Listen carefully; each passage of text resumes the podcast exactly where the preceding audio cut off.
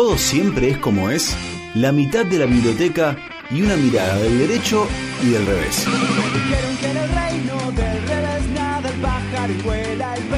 Una columna de la abogada Ornella Ascarano, del derecho y del revés. Del derecho y del revés. Y ahora sí, como todos los martes, le damos la bienvenida a nuestra abogada, la señorita Ornella Escarano. Hola Ornella, ¿cómo estás? Bienvenida. Buenas tardes, ¿cómo están? Muy bien, muy bien. ¿Cuánto te diste cuenta, Ornella, que vos querías ser abogada? Más o menos.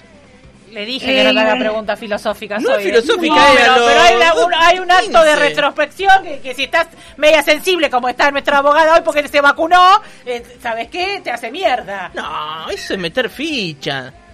No. No, les cuento, no, no tiene mucho trasfondo, pero me parece que a los meterle- 19. Ahí está, bueno, ahí está. Los 19 no era tan complicado.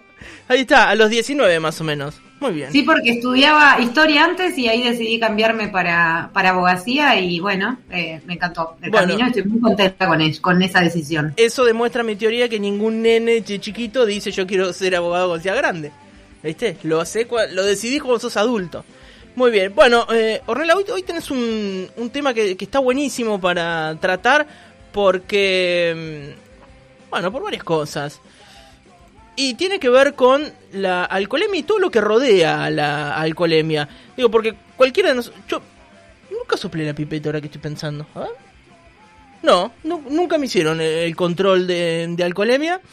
Eh, pero digo, lo cierto es que uno tiene que saber, uno tiene que manejar sin escabiar, eso, pues, eso lo sabemos. Digo, pero llegado el caso de, de que se realice la alcoholemia, hay como varias cosas que lo rodean, ¿no? Sobre quién te lo tiene que realizar, si te tienen que hacer dos pruebas. Eh, bueno, hay- una serie de, de datos técnicos que está bueno tratarlo y está bueno conocerlo, eh, y por eso es interesante tenerte con nosotros, justamente para explicar este procedimiento. Sí, así es. Primero, bueno, para salir un poco de- del derecho penal que estamos hablando, venimos hablando los últimos martes bastante. Mm. Eh, acá estamos ubicados dentro del, del derecho contravencional, que mm, eh, si bien comparte todos los principios del, del derecho penal, eh, o se lo, se lo llega a nombrar a veces al derecho contravencional como un derecho penal especial, eh, que consta de estos delitos como pequeños, ¿no? Hay una, una diferencia quizás cuantitativa en cuanto a, la, a las sanciones que conllevan esas, esas faltas, que no son tan graves como aquellas que las que integran el, el, el derecho penal. Pero sí, esto es importante porque tiene que ver con todos los principios que están dando vueltas eh, en, en- en todas las contravenciones. Lo que pasa es que cuando hablamos de la alcoholemia estamos hablando de una falta grave Mm. eh, y por eso también es interesante tener eso, eso en cuenta. Eh, por supuesto que la conducción de, de vehículos es una actividad que está reglamentada eh, y todos aquellos que, que conduzcamos vehículos tenemos que someternos a eh, reglas que regulan este ejercicio y entonces ahí hablamos del de, tener la licencia de conducir, de contar con la documentación obligatoria, de tener el, el vehículo en condiciones técnicas cumpliendo con la... eh, la verificación técnica vehicular eh, Sí. y demás. Y entre ellos tiene que ver con no conducir con eh, alcohol en sangre. Antes que nada, les voy a decir que muchas de las cosas que voy a decir ahora, como todo lo interesante, yo lo copio de otras personas que las estudio y después las, las, la- las trato de transmitir. Eh, y en este caso leí hace poquito un, un artículo que salió eh, del doctor Adrián Carballo, que sabe mucho de estos temas y que escribió junto con dos colegas, que son Oscar Lanaro y Marco Frank, y mm, hicieron un análisis jurisprudencial, es decir, cómo viene resolviendo la justicia eh, en el Departamento Judicial Bahía Blanca respecto de las infracciones de tránsito de alcoholemia.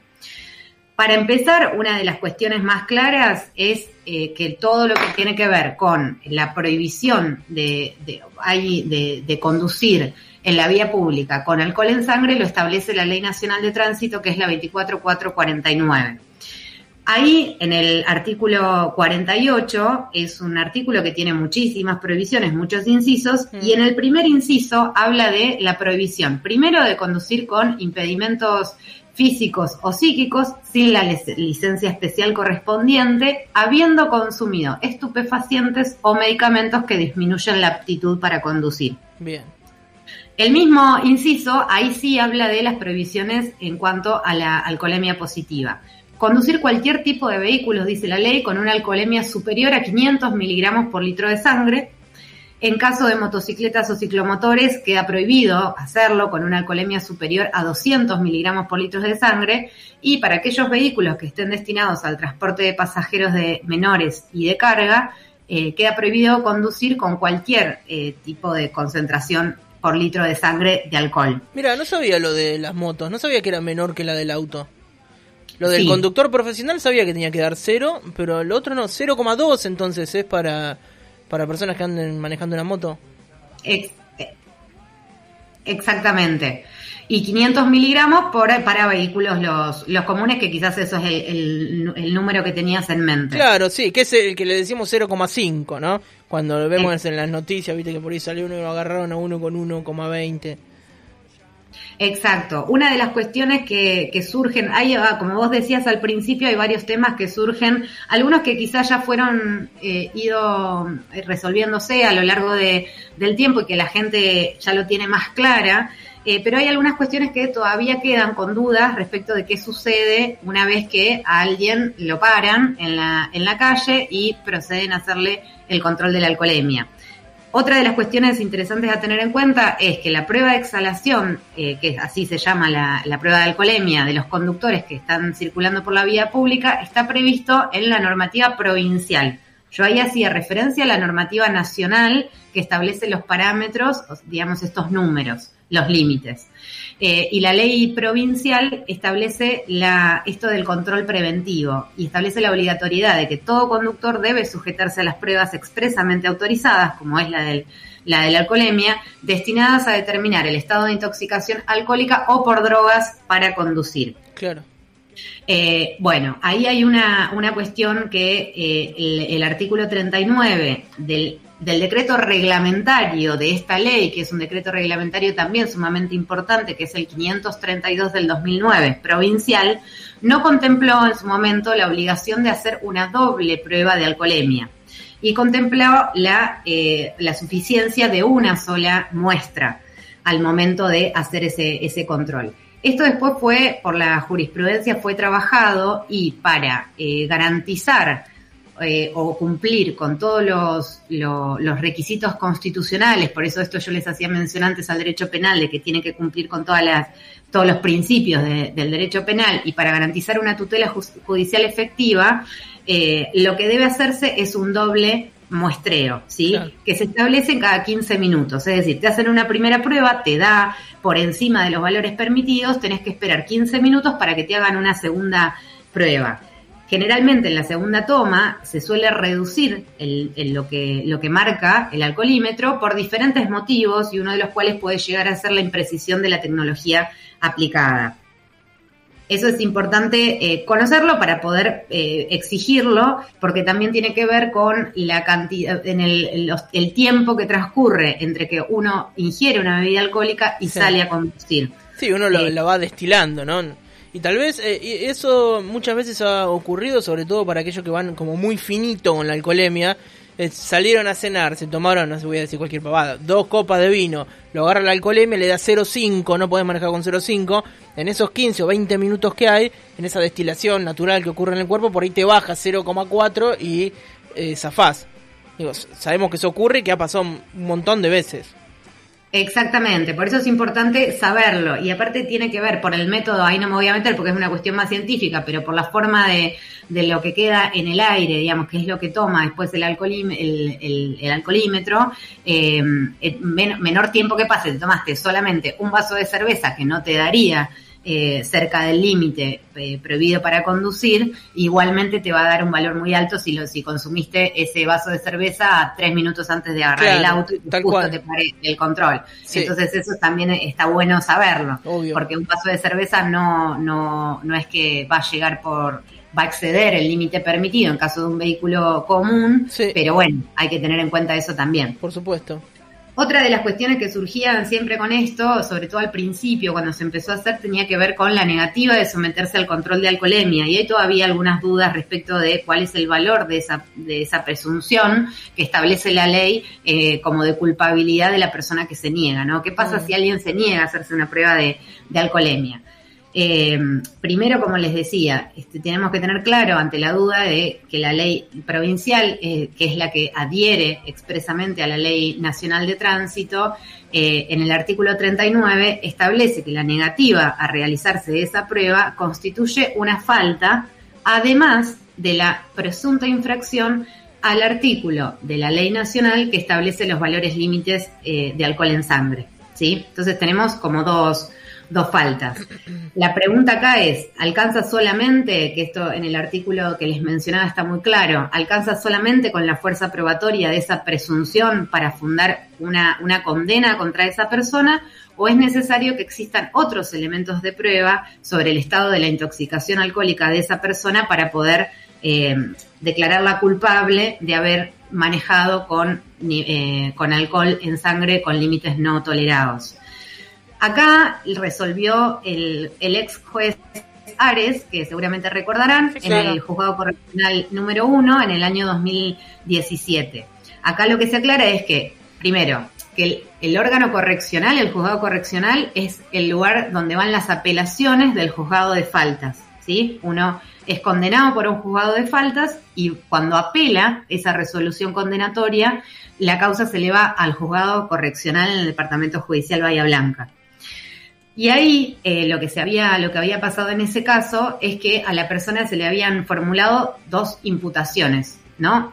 primero, la negativa a someterse al control de alcoholemia, que es como una, contravención, y la conducción, además, en estado de intoxicación alcohólica, que proviene de la presunción por la negativa a someterse al, control de alcoholemia. Claro, porque si vos sabes que te va a dar negativo, ¿para qué, ¿para qué vas a negarte, digamos?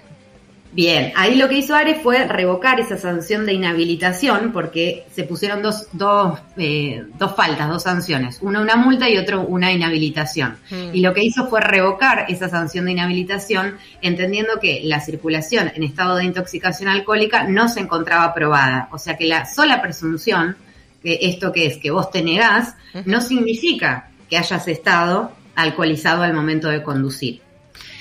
Esto es eh, muy discutible, si bien hay gente que está a favor, también hay cuestiones, eh, se generaron varios debates a partir de, este fallo, eh, y lo que dice, quizás lo que hoy va ganando, es que si el Estado mismo te está poniendo una presunción de que vos estás manejando alcoholizado si te negás a hacer el, el test de alcoholemia, significa que no tiene que el Estado recurrir a más medios probatorios para probar esa intoxicación, sino que vos tenés que defenderte explicando por qué te negaste y que no estabas alcoholizado al momento de manejar. No sé si se entiende, pero esa es un poco la... ¿Uno cuándo tiene que defenderse? Bueno, eso en el momento, uno en estas situaciones, cuando se va a defender? Cuando va al juzgado de faltas, ah, eh, o si no después cuando apela esa decisión del juzgado de faltas para apelar la, resolución del juzgado de faltas uno lo puede hacer incluso sin patrocinio letrado, ¿sí? Acá. O, cuando te llama la brújula y decís que te duele la cara y que por eso no soplaste la pipeta. Puede ser otra instancia. Está bien, no sé si me van a llamar, pero... la gestionamos. No sé si hubo un caso así en la ciudad, pero... Se me ocurrió justo, se me ocurrió justo. Buen ejemplo. Bueno, y otro de los temas más eh, también discutidos que tiene un poco que ver con esto es si esto, esta cuestión de que uno se someta a, una, a un control de alcoholemia eh, viola esa garantía de declarar contra sí mismo que nosotros ya hemos hablado sobre eso. Eh, y en realidad la respuesta y la posición mayoritaria hoy, no voy a hacer, no voy a entrar en todas las discusiones que ha habido en torno a esto, es que esa garantía solo eh, protege a una persona eh, como, como un órgano de prueba. Es decir, con, su cuando alguien con su relato incorpora a un procedimiento penal un conocimiento que tiene sobre un objeto de prueba. Pero no ampara a la persona cuando esa misma persona es un objeto de prueba. Es decir, cuando puede ser investigada esto, por ejemplo, si hay un accidente de tránsito y la persona no puede someterse por las lesiones que tiene o lo que sea al control de alcoholemia, lo que se hace es una, una extracción de sangre, ¿sí? Eso no está violando la garantía de, de declarar contra sí mismo, sino que la persona está siendo objeto de prueba ella misma. ¿No? Y que eso no es eh, algo que se pueda discutir constitucionalmente. Y en eso también hay acuerdo hoy, entonces tampoco es una defensa posible el plantear que, que si, me, si me obligan o si me, me invitan a, a, usar el alcoholímetro, no están yendo en contra de la violación de declarar contra mí mismo, sino que es eh, algo que se puede hacer y que está que es constitucionalmente aceptable. Eh, Orne, ¿y la ley dice algo eh, respecto, viste que, que, siempre está la duda, al menos yo tengo siempre la duda, te accidentaste o, o llegás al hospital digo, y te, te, sacan sangre, digo, ¿hay una obligación de en todos los casos eh, sacar sangre para medir la alcoholemia? No, no hay una obligación, eh, pero sí es algo que se suele hacer primero para porque es una prueba que solamente se puede obtener en ese momento, por Claro. supuesto, ¿no? Estoy diciendo una obviedad. Eh, y en ese momento sí, para esclarecer en las investigaciones penales eh, preparatorias, lo que se hace es sacar sangre, de- de- bueno, si, hay- si hubo dos personas involucradas o dos vehículos eh, involucrados, a las dos personas que participaron de ese hecho, tanto de alcoholemia como también de estupefacientes. Claro. Creo que puede haber alguna salvedad dependiendo de la gravedad de, de la persona. No, si entra Sí. al servicio de emergencia de un hospital y obviamente es riesgo de vida, no, no la someten. claro.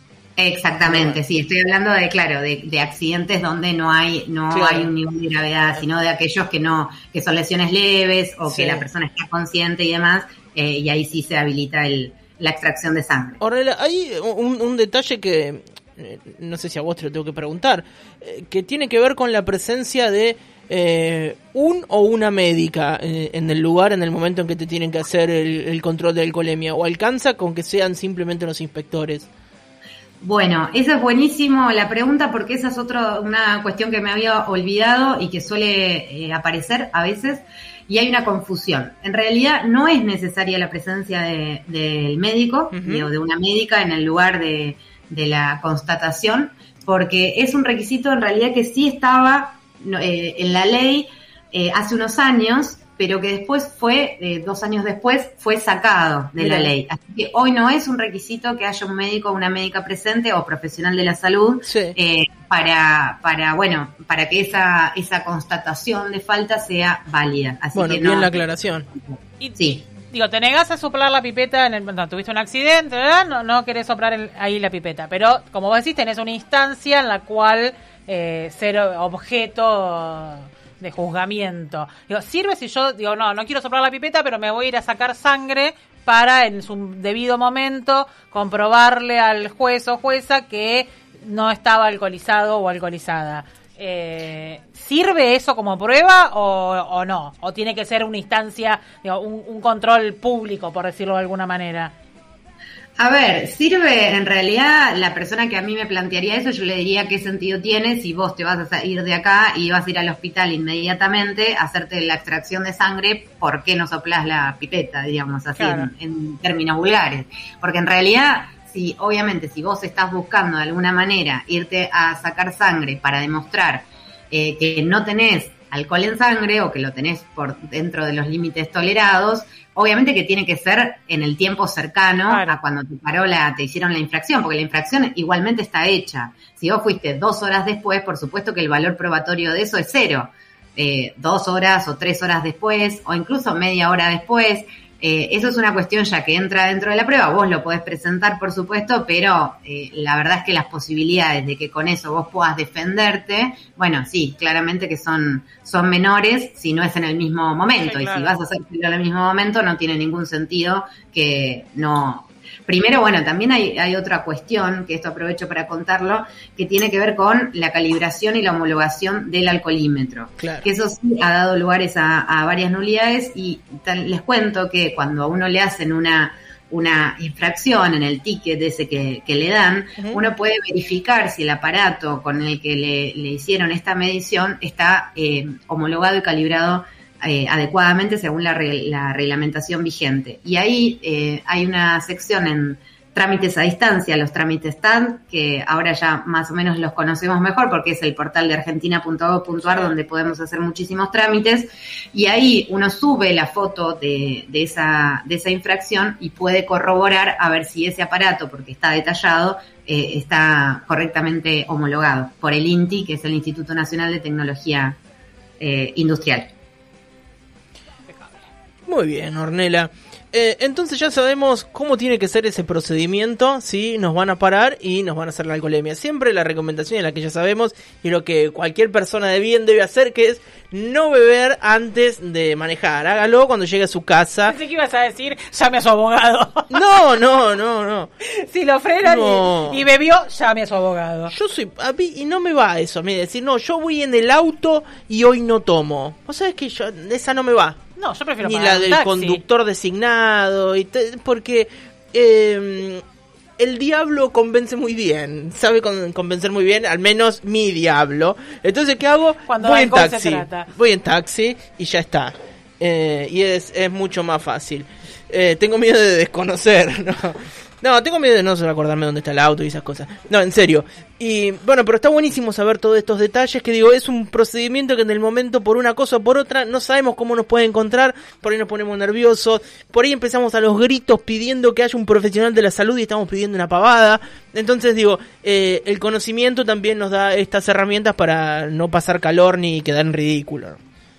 Sí, y esto, bueno, son faltas totalmente evitables que tienen que ver con. No estamos hablando de otro tipo de, de delitos o contravenciones que pueden pasar por otro lado. Y la verdad que está bueno que nos concienticemos todos, no juguemos con los límites tolerables de la ley, teniendo en cuenta que es muy probable que dentro de poco ya los límites tolerables dejen de existir y sea cero para todos, no solamente para aquellos eh, conductores profesionales. Y en ese caso, bueno, ya no va a haber muchos trucos para para hacer, sino simplemente cumplir. Eh, no es eh, joda, y lo digo así, que, lo, Claro. que el alcohol en sangre provoca miles de accidentes totalmente evitables y se cobran vidas que eh, pueden evitarse solamente con ser responsables a la hora de conducir. Sí, y lo que tiene también de, de interesante todos estos eh, controles, el que sean preventivos, ¿no? Eh, porque así se evitan un montón de accidentes, porque la verdad que no tiene mucho... Sí, tiene sentido el saber que te mandaste la cagada estando en pedo y te hacen el control, pero la idea es que se evite el control con esa alcoholemia, ¿no? Que se hagan en, en momentos eh, de horarios prudenciales, entonces cuando el tipo ya está estrolado contra una farola, en el mejor de los casos, y decir, sí, tiene 1,21 de alcohol en sangre, la verdad es que se confirma algo que se podía llegar a sospechar, pero la idea es que no ocurra eso y que esa alcoholemia eh, pase antes que el tipo bebe, el tipo la tipa beba, ¿no? Exactamente, estas son herramientas justamente ahí sí de, de políticas de prevención, Claro. tanto como lo que puede pasar con, con los diferentes tipos de drogas, eh, con el Drager Test y con el control de alcoholemia que funciona justamente de carácter preventivo. En algún momento en la ciudad funcionaba de esa manera y fue eh, muy, eh, muy útil. Recuerdo que ese mismo miedo de que te enganchen Más era la cuestión de que no eh, nadie Sí. tomaba. Fíjense eh, lo, lo estandarizado que estaban los controles, que hasta, esto pasa siempre, hoy lo hablábamos en, en- en el grupo de producción sobre la ley de etiquetados de, de alimentos, de cómo después se encuentran en otros países donde ya funcionan eh, esas trampas a las leyes. Digo, y ocurre siempre. La trampa, a la ley, en todas las leyes siempre vamos a encontrar algunas. Y acá había surgido una serie de grupos de WhatsApp que se llamaba Zorros a la Vista, ¿se acuerdan? Me acuerdo. que podías avisar dónde estaban los controles de alcoholemia y recuerdo que funcionaban muchísimo, incluso había sido nota en algunos medios de comunicación. Hoy no, no existen más los grupos o están bastante No, quietos. porque ya no el más alcoholemia directamente. La nocturn está bien, acá me dicen no hay nocturnidad, digo, pero eh, eso es apuntar a hacer un- unos controles a las 2 de la mañana cuando ya están en pedo, digo, podés hacerlo a las 8, digo, a las 8 de, de la tarde. ¿Cuántas personas hay que ya se tomaron tres pintas en una cervecería? No sé de qué estás hablando. Eh, bueno, está bien, pero vos no manejabas para 40, está todo bien. Eh, digo, me parece, digo, independientemente eh, del horario, los, los controles se pueden, se pueden hacer. Totalmente. a pesar que no haya nocturnidad. No, y se pueden pensar también todo eso, bueno, se estudia y tiene que ver con un montón de, de cuestiones, ¿no? Le- Cuando se hace a la prevención, que puede tener que ver con controles sorpresivos o con lugares que se cambien de lugar, eh, y también el- la, la existencia de las personas controlando, por más que a vos no te toque, también te genera vale. una cuestión de cuidarte con este tipo, por lo menos, de, de, de contravenciones que cuando hablamos de prevención se tiene que pensar según lo que se quiera prevenir, no es una Sí. prevención así general y lo que sirve acá no pu- puede no servir para en otras situaciones. Pero eso por supuesto estaría, es una decisión también de, de, de política, es una decisión política que, que ojalá que bueno, que se vaya acompañando con, porque ya tenemos bastante para lamentar en materia de seguridad vial. Perfecto, Ornela, súper claro eh, y súper práctico también. Digo, cualquier persona que maneje y que eh, tome alcohol, digo, esas dos combinaciones le puede tocar en cualquier momento. Entonces eh, es bueno saber todo el procedimiento. Ornella, después esto lo van a poder encontrar en nuestra página web y también en nuestra cuenta de Spotify. Se lo comparten a todos sus amigos, lo ponen en redes sociales, así estamos todos atentos. Y Ornella, gracias nuevamente. Muchas gracias a ustedes, que tengan buena semana. Lo mismo para vos, nos encontramos el martes que viene. Y así pasaba nuestra abogada Ornella Escarano.